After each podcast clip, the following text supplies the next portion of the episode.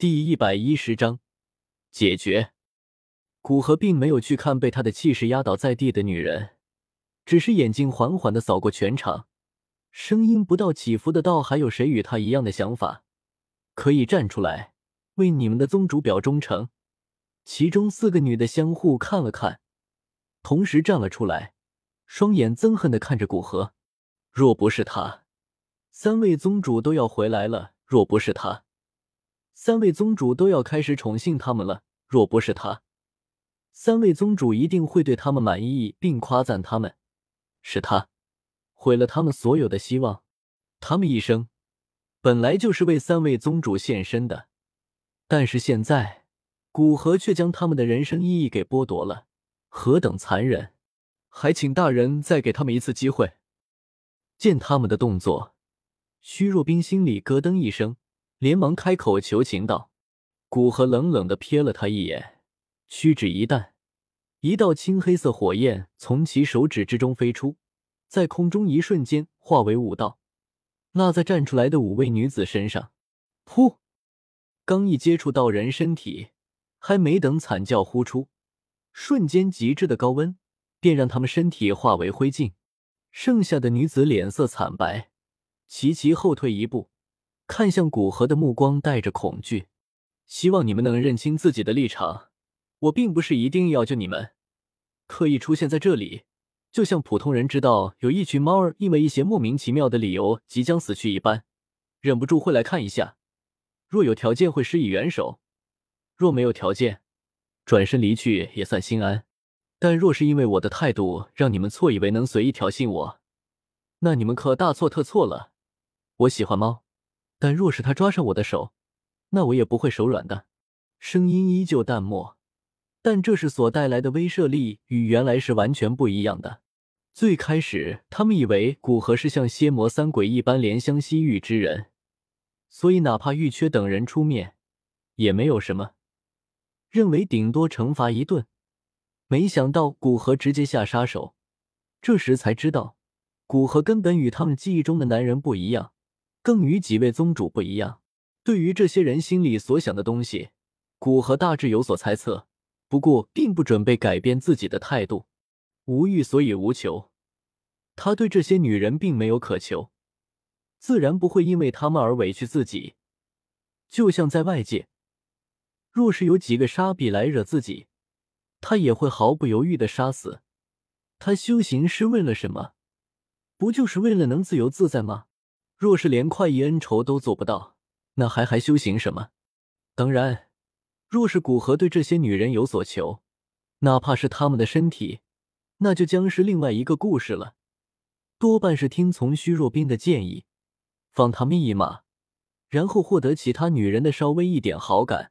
接着慢慢攻略，发生这样的事情，古河也不想跟他们多废话，双手结印，一道道的斗气弹入这些女人体内，随即在他的控制下编织成网，将他们体内的蛊虫以一个独特的手法取出。在蛊虫刚一离开体内，便被蛊核随之弹出的青黑色火焰焚毁。等到所有蛊虫全部驱除，古河才再次开口道。现在你们体内的蛊虫已经被我驱除，你们已经没有生命之忧了。那么告诉我你们的选择吧，是选择留在这里，还是前往中州，选择一段全新的生活？大人，我们想留在这里。徐若冰拉着另外两个女子的手，似乎这样能给她带来勇气，小声的说道。而古河在路上碰到的那个最小的女孩走进古河身边。捏着衣角问道：“我不想待在这里，也不想去外面，能跟着你吗？”子月，不要说傻话。大人已经为我们做了这么多，怎么能再去麻烦大人呢？虚若冰表面呵斥道，但心已经提了起来。他完全不知道，一向比较胆小的赵子月怎么会有胆子向古河提出这样的要求，简直疯了。现在只能寄希望于古河不要跟子月一般见识。不然，古河将子月杀死，那就白死了。古河摆摆手，盯着低着头的小女孩，脸上露出好奇的神色，问道：“为什么要跟着我？你不怕我将你也杀了吗？”我本来就讨厌他们，你杀了他们，我并没有觉得悲伤，反而觉得很厉害。赵子月想了一会，想不出应该用什么词形容古河，只能说出他觉得最接近的词。作为所有女子中天赋最高的人，赵子月自然得到蝎魔三鬼更多的偏爱。虽然这些偏爱是不怀好意的，但是对于那些将仙魔三鬼的夸奖当成人生意义的女人来说，赵子月简直罪大恶极，自然经常针对她。所以赵子月早就对那几个女人不满了。现在古河将他们杀了，赵子月倒是有一种松了口气的感觉。古河那一直紧绷的脸上第一次露出一丝笑意，揉了揉子月的头，道：“很不错，人生便应当如此，想杀就杀，想放就放，仅凭心意，而不是受什么规则束缚。”赵子月抬起头来，脸上犹自带着一丝不可置信，道：“这么说你是答应了？自然，我对你的回答感到满意，便答应下来。”古河将手从赵子月的头上收回，微微颔首说道，接着没有管犹自带着一丝兴奋的赵子月，看向其他人，：“想要离开的人站在他身边。”说着指向一个最符合他审美的女人。至于要留在这里的人，就站在他身边吧。这一次，古河指着虚弱冰，说完，他静静的看着已经开始隐隐骚动起来的众人。大部分人选择站在虚弱冰身后，少部分人选择站在古河指出的那个女人身后。而那位女子脸上带着微微苦笑，他可不是要出现，但现在被古河选中，那就只能离开这里了。好在他实力尚可，在中州自保应该够了。